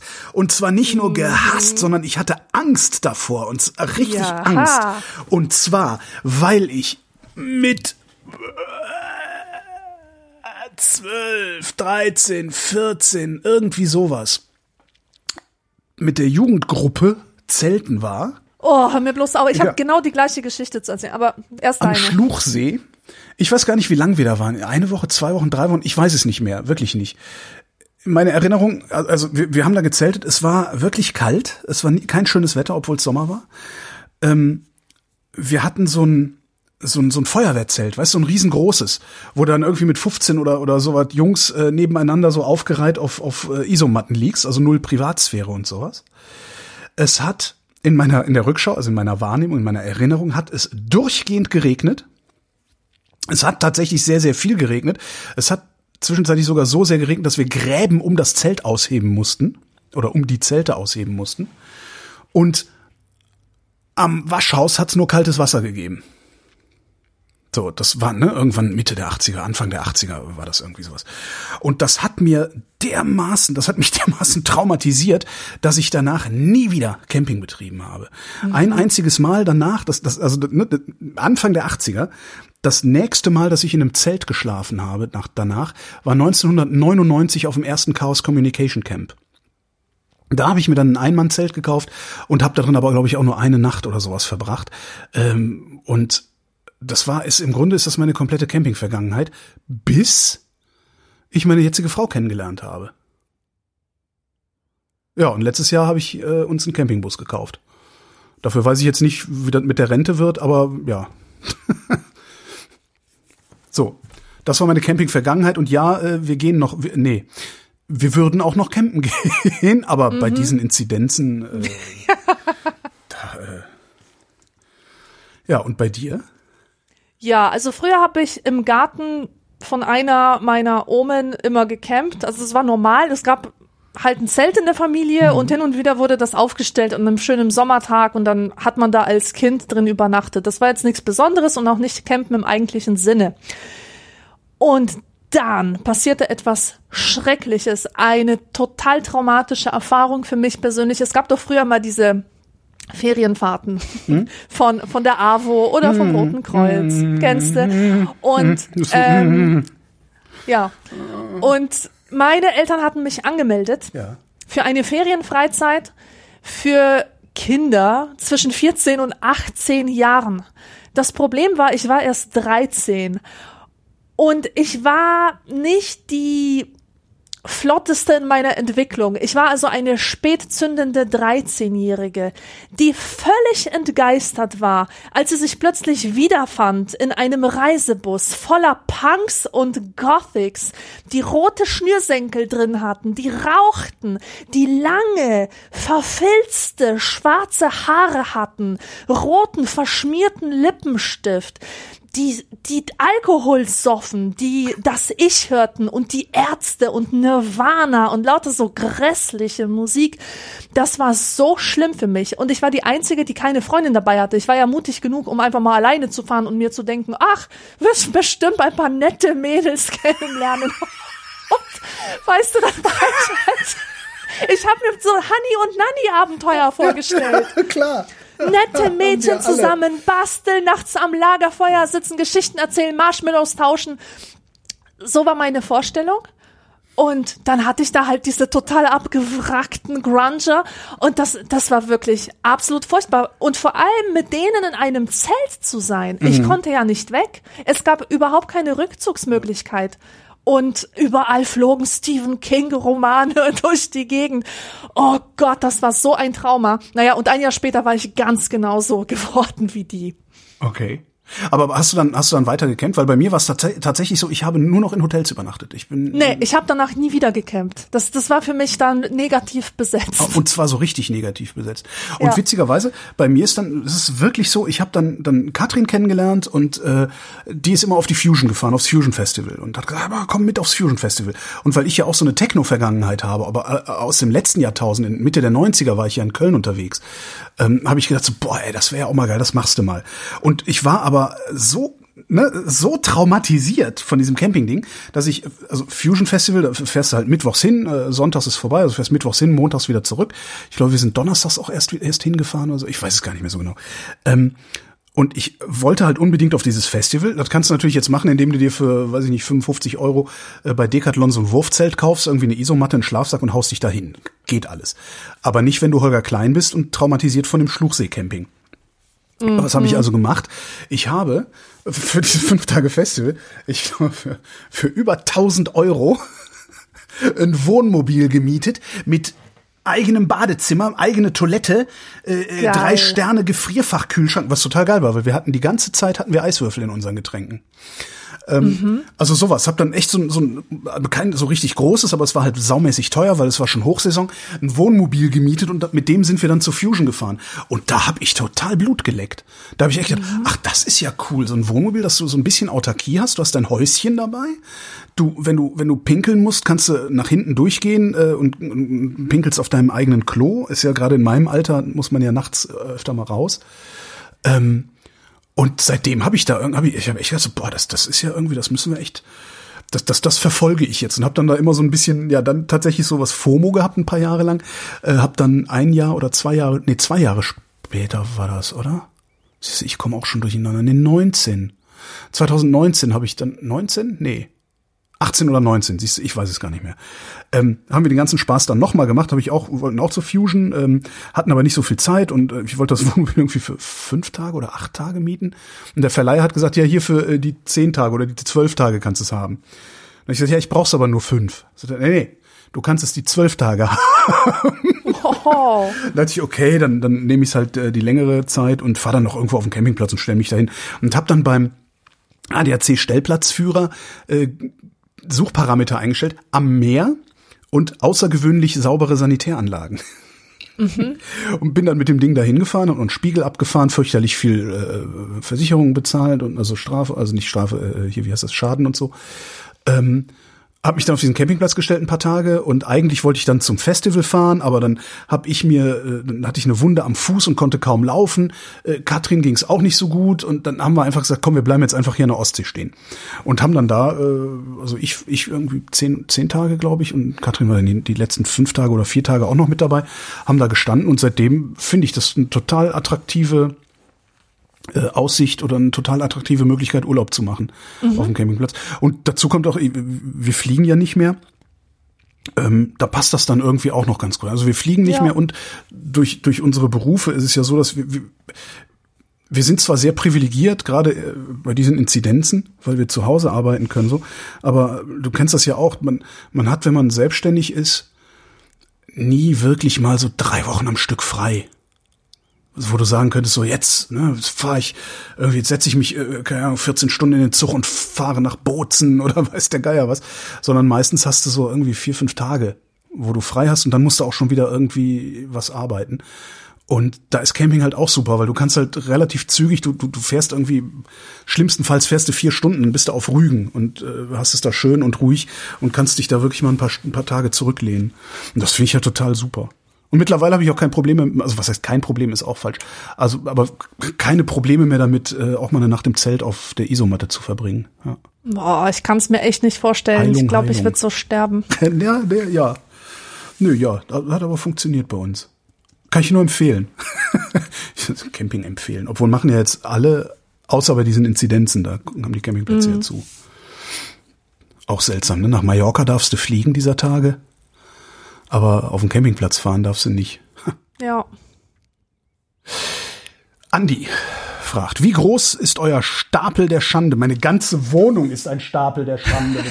Ich wollte es gerade sagen, ja. also Same. Bücher, die ihr euch selbst gekauft, die doch nie aufgeschlagen habt, Bücher, die ihr nicht zu Ende gelesen habt, weil sie euch nicht gefallen haben, zählen nicht dazu. Ja.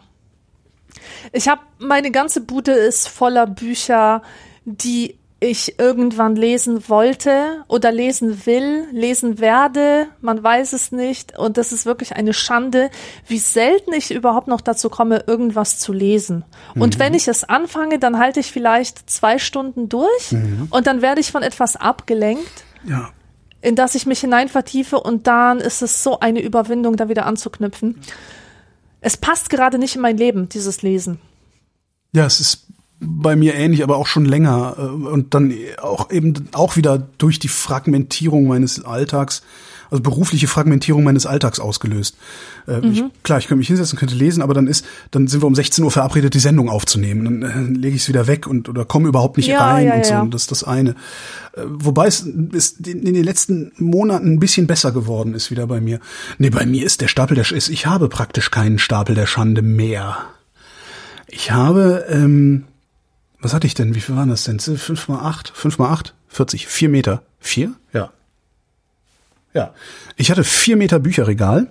Zwei Meter hoch, also zwei, das sind dann acht Quadratmeter. Ungefähr zweireihig äh, voller Bücher.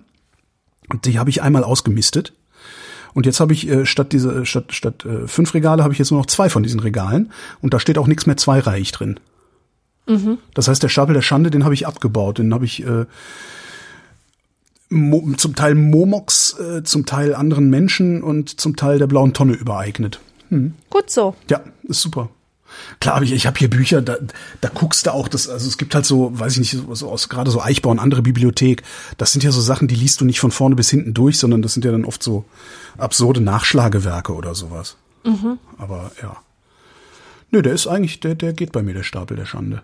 Ja. Aber wie groß ist er denn bei dir?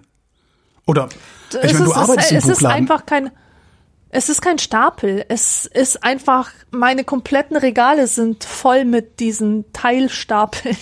ja. Der Stapel steht im Regal. Kaufst du mehr oder weniger Bücher, seit du im Buchladen arbeitest? Ich kaufe überhaupt keine Bücher. Ich krieg die alle Klaust von der Wunschliste Achso. geschenkt. Okay, verstehe. Oder ah, was Amazon ich auch- Wunschliste oder was? Ja, genau. Okay, okay.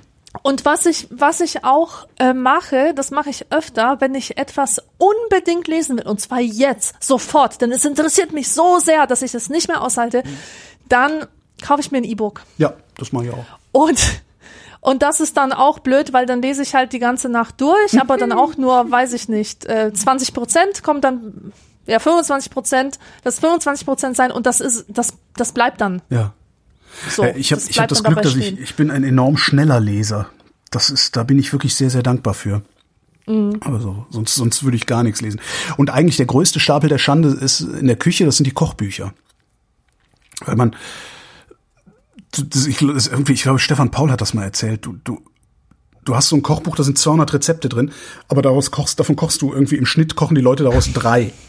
Weißt du, meine These ist, Oder dass so. niemand sich ein Kochbuch kauft, um wirklich daraus zu kochen. Oh, doch. Das ist, Ab, Echt? Ja, ich. also ich kenne das äh, eher so als Coffee Table Book Ja. zum Durchstöbern, bis- bisschen Appetit verschaffen. Es ist Food Porn eigentlich, ja. Ja, genau. Das ist schon richtig. Also das habe ich, ich habe das auch. Also es ist halt so, dass, also ich habe, es gibt so zwei, drei Standardwerke, die ich äh, immer und immer wieder aus dem Schrank ziehe.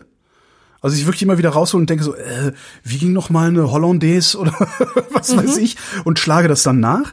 Äh, oder halt ähm, Brot backen, also wie, wie mische ich den Teig jetzt äh, idealerweise an?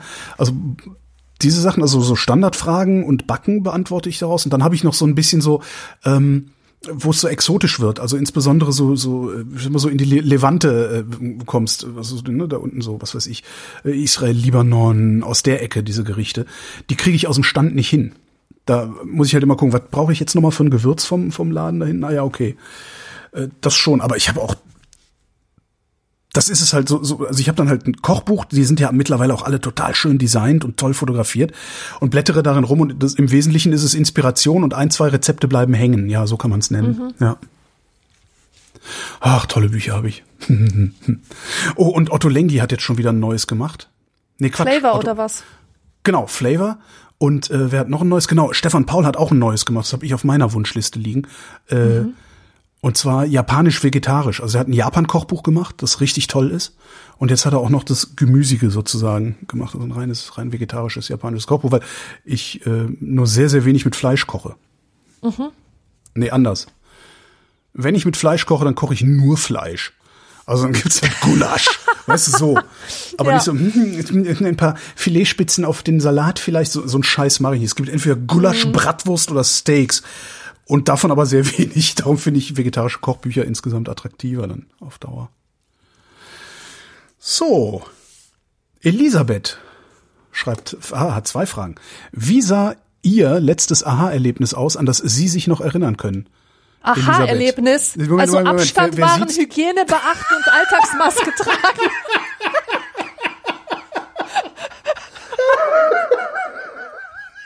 Müsste ich jetzt überlegen.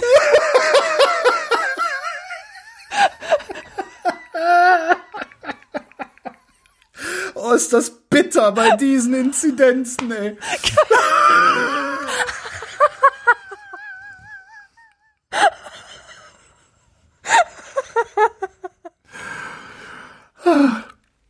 Das letzte Aha-Erlebnis. Herrlich. Das letzte Aha-Erlebnis. Im Grunde ist ja jede, zumindest funktioniert mein Hirn so, und da gibt es übrigens auch Forschung drüber, dass die sehr viele Gehirne so funktionieren. Also das Aha-Erlebnis gibt es wirklich. Und mein Gehirn funktioniert fast ausschließlich so, dass ich ein Problem habe und die Lösung nicht durch Nachdenken finde, sondern dadurch, dass ich das Problem irgendwo in mein Gehirn schiebe und da gären lasse. Und dann Ach, die Lösung, sowas ist die gemeint. Lösung, okay. das ist ein Aha-Erlebnis, genau. Und mhm. auf einmal ist eine Lösung da. Aha! So, weil letztlich ist ja alles ein Problem. Auch die Frage, äh, wo kriege ich was zu essen her? Ähm, so funktioniert mein Gehirn fast ausschließlich. Äh, ich, ich habe damit auch früher in meinem ersten Beruf habe ich meine Vorgesetzten damit in den Wahnsinn getrieben, weil also ich war erster Aufnahmeleiter und was du da machst, also Teil deines Berufs ist, äh, dann einen Drehplan zu erstellen. Das heißt, du brichst das Drehbuch, das du hast, brichst du in einzelne Szenen runter oder sogar noch kleiner und verplanst das dann. Das ging früher, heute macht man das mit Computern. Äh, zu meiner Zeit hat man das noch mit, mit so Papierstreifen gemacht, die dann aufge, also in so ein Stecksystem eingesteckt wurden, sodass du auf einen Blick sehen konntest, wie, wie der Drehplan aussieht. Und bei mir war es halt immer so, dass ich, äh, ich habe das Drehbuch runtergebrochen, also in, in einzelne Szenen zerlegt, habe die vor mich hingestellt und habe die teilweise drei Tage lang angeguckt. Einfach nur hab da gesessen, ne? einfach im Büro gesessen, die Dinge angeguckt und nichts gemacht. Bin eine Stunde spazieren gegangen und nix und sonst wie. Und irgendwann hat's bei mir gemacht, Klick, und dann hatte ich einen roten Faden, der durch den kompletten Drehplan durchging. Mm. Und hab das Ding dann wirklich in einer Viertelstunde, zack, zack, zack, zack, zack, zack, zack, zack, zack, äh, die ganzen Dinger, die ganzen Szenen verteilt. Und dann habe ich einen Regieassistenten geholt, habe gesagt, so kriegen wir das so hin. Und dann halt den Feinschliff gemacht. Und dieses, dieses da sitzen und nichts tun, ja? Das ist ja, das sieht ja aus wie nichts und da sitzen und nichts tun. Das hat meine Chefs immer völlig irre gemacht. Mhm. Boah, was machst du da, Holger? Ich, Drehplan, lass mich mal. Ja, aber fang doch mal an. Ich, ich bin schon dabei. Lass mich mal. das ist echt so. Ja, und das, das, das habe ich eigentlich immer. Also alles, was ich mache, ist, ist ein, also alles, alles, was ich lerne, alles, was ich weiß, ist eine Aneinanderreihung von Aha-Erlebnissen letztlich. Ähm, ja. Konkret könnte ich das jetzt gar nicht sagen. Hm.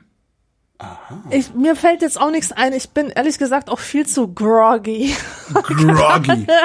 du, um jetzt, mir irgendwas aus den Fingern zu saugen. Ja? meinst du das jetzt als Tagesform oder so insgesamt in deinem ganzen Nee, Leben? so in meinem Life meinst du? Das Nein, Live- äh, äh, dislike, nee, jetzt- dislike, jetzt dislike. like das like. Nein, also jetzt im Moment bin ich schon ein bisschen groggy und angestrengt Hm. von den vielen Fragen. Ah. Mir fällt jetzt kein Aha-Erlebnis ein, aber ähm, ich weiß, dass mir das früher immer sehr geholfen hat, so ein Bild wenn ich eine sogenannte kreative Blockade hatte, was Ja. eigentlich keine Blockade war, sondern sich nur so angefühlt hat. Das ist eben diese Phase der kompletten Inaktivität. Ich, ähm, ich vergleiche das immer mit der Zeit, die der Tee braucht, um zu ziehen. Und ich stelle mir dann nicht so einen Tee in fertig abgepackten Teebeuteln vor, sondern so einen Tee, den man, den man so fusselweise ins Teeglas kippt. Losen Tee, meinst du? Losen Tee, genau. Fussel- so und und Fusseltee dann, finde ich aber auch gut. und dann rührst du einmal durch und die fusseln, die fusseln da rum und Mhm. machen rum und es braucht einfach lange, bis die sich alle am Boden absetzen und dann kannst du den Tee trinken. Und so ähnlich ist es mit dem kreativen Prozess. Du haust erstmal wahllos irgendwelche Ideen in dich rein, lässt Sachen auf dich wirken und dann müssen die sich langsam absetzen. Der Tee muss ziehen, es kommt nicht aus ohne diese Phase, die von außen betrachtet wie Inaktivität aussieht. Aber dazu tut sich einfach unterbewusst wahnsinnig viel. Und Ja, ja. genau, weil, und, und dann denke ich mir, dann habe ich dieses Aha-Erlebnis und denke mir, warum hab, hat es denn so lange gebraucht, Mann? Wenn ich denn zu irgendwas taugen würde, dann würde mir das ja wohl sofort einfallen. Dem klugen Menschen würde das sofort einfallen. es ja so aber naheliegend nein, ist. so ist, weil es so naheliegend ist, ganz aber genau. nicht. aber tatsächlich braucht es diese Inkubationszeit. Ja, und das mit dem naheliegend, dafür habe ich mal, ich weiß gar nicht, wo ich das her habe. Das ist, ähm, ich glaube, aus der Schwurbelforschung ist das. Das mit dem naheliegend, da habe ich ein sehr, sehr schönes Bild für, also eine, eine schöne Metapher oder was auch immer. Ähm, und das ist ein Baum mit sehr vielen Ästen, so, ein- so, ne, so eine riesengroße alte Eiche, sehr, sehr viele Äste und sonst was. Ähm, das gibt ganz, ganz weit oben, ganz außen an einem Ast hängt ein Blatt. Wenn du auf diesem Blatt sitzt, sieht der Weg vom, äh, von der Wurzel des Baumes bis zu diesem Blatt ist der Weg eindeutig. Ja, wenn du, du sitzt da oben und du guckst runter, also bist da hochgekommen, guckst nach hinten und der Weg, den du dahin gekommen bist, der ist ganz eindeutig und es gibt überhaupt keine, keinen zweiten Weg. Wenn du aber unten am Baum stehst und dir gesagt wird, jetzt äh, finde den Weg zum Blatt, dann wirst du dich ganz oft verlaufen und ganz viele Umwege nehmen und, und sonst irgendwas, Mhm. bis du da oben bist. Und dann sieht's aber total nachvollziehbar aus. Dann ist es ganz eindeutig. Ja, genau. Wir ich weiß nicht, wie ich das schöner Beispiel formulieren soll. Ähm, aber ja, so. Wir haben mal in Zusammenhang mit Re ähm, Religion und Evolution und so darüber Ja, genau, gesprochen, ja. dass der Genau, ähm, da kam das her. Ja. dass der Kreationist eigentlich vom falschen genau. Ende her denkt. Genau, genau. Ja. Bonusfrage von Elisabeth. Können Sie Ihre Augen in der Art verdrehen, sodass das linke Auge nach links und das rechte gleichzeitig nach rechts blickt? Meine Mutter hat das Nee, immer also- Briefträgerblick genannt, weil der gleichzeitig auf die Adresse und die Hausnummer gucken kann. Oh Mann. das ist ja herrlich. Nee, also ich kann das nicht. Ich kann das auch nicht. Nee, schielen kann ich ganz gut. Also schielen kann ich wirklich sehr gut. Sch- Schielen kann ich auch. Das habe ich schon als Kind gelernt. Da wurde mir immer gesagt, mach das nicht, sonst wird das stehen und das ziemt sich nicht für eine Lady. Das, Genau. das ist ja wenn, halt, wenn man dich ja. erschreckt, dann bleibt das so stehen. Genau. Ja. Kommen wir zum Ende der Sendung und am Ende der Sendung gibt's wie immer die obligatorische Höflichkeitsfrage von Esurel. Wie geht's uns denn heute? Groggy, habe ich schon Groggy. gesagt. Oh, wie uncool ist dieses Wort? Aus welchem Jahrzehnt stammt es eigentlich? Aus den 80ern, oder? Ich weiß es nicht, aber das ist ein Wort, das meine Mutter auch schon früher benutzt hat, als ich noch sehr, sehr jung war. Okay, krass. Ja, dann bin ich das. Erschöpft. Ja, alt und erschöpft. Alt und erschöpft. Wie alt bist du So mittlerweile? fühle ich Also mich. bist du mittlerweile schon, bist du schon 40? Ja, Ja. Da reden wir nicht drüber. spreche es nicht an. Psst, Piep, piep, ich bin piep, Jahre alt. Groggy. Ja, was haben wir denn? Was haben wir? Wir haben, wir haben Ende März. Ich, also mir, mir geht's erstaunlich gut. Also ich habe ein bisschen Stress, das merke ich daran, dass mein Augenlid etwas zuckt. Äh, aber ansonsten bin ich immer noch gesund und werde auch gesünder. Also ich habe ja sehr lange mit diesem Post-Covid-Syndrom zu tun gehabt. Jetzt nicht mehr? sagen wir mal kaum noch. Also Geruchs- und Geschmackssinn sind immer noch nicht so richtig wieder da. Was allerdings auch eine Trainingsfrage sein könnte. Also wenn du drei Monate lang an, gar nicht, gar nicht oder anders gerochen hast, äh, ist es vielleicht auch einfach so, dass du dich erst wieder an bestimmte Gerüche gewöhnen musst. Das du, das, vielleicht erkenne ich eine Mango nicht mehr oder so. Das äh, könnte auch mhm. daran liegen. Ja, diese Erschöpfungssymptome habe ich nicht mehr. Ähm, jedenfalls nicht mehr so stark. Was ich habe, ist nach so einem Tag wie heute, das ist jetzt irgendwie schon die vierte Stunde, äh, in der wir jetzt, also die vierte Aufnahmestunde für mich heute. Oh Gott. Da äh, ist dann auch langsam Schluss. Das hatte ich gestern auch. Gestern habe ich auch sehr viel also gestern habe ich einiges aufgenommen und sehr viel geschnitten, Nachbearbeitung gemacht und sowas ja auch viel Konzentration kostet.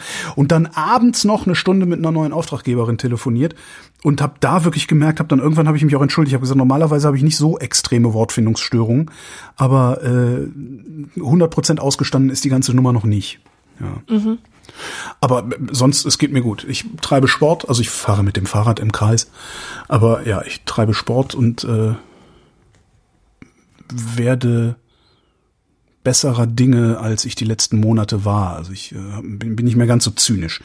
Zynisch und menschenfeindlich, wie ich die letzten Monate war, obwohl ich eigentlich jeden Grund dazu hätte bei diesen Inzidenzen. Ja. Alexandra Tobo, wir sprechen uns noch. Wir sprechen uns, Börschchen. Hörerschaft, ihr werdet noch von uns hören. Ciao.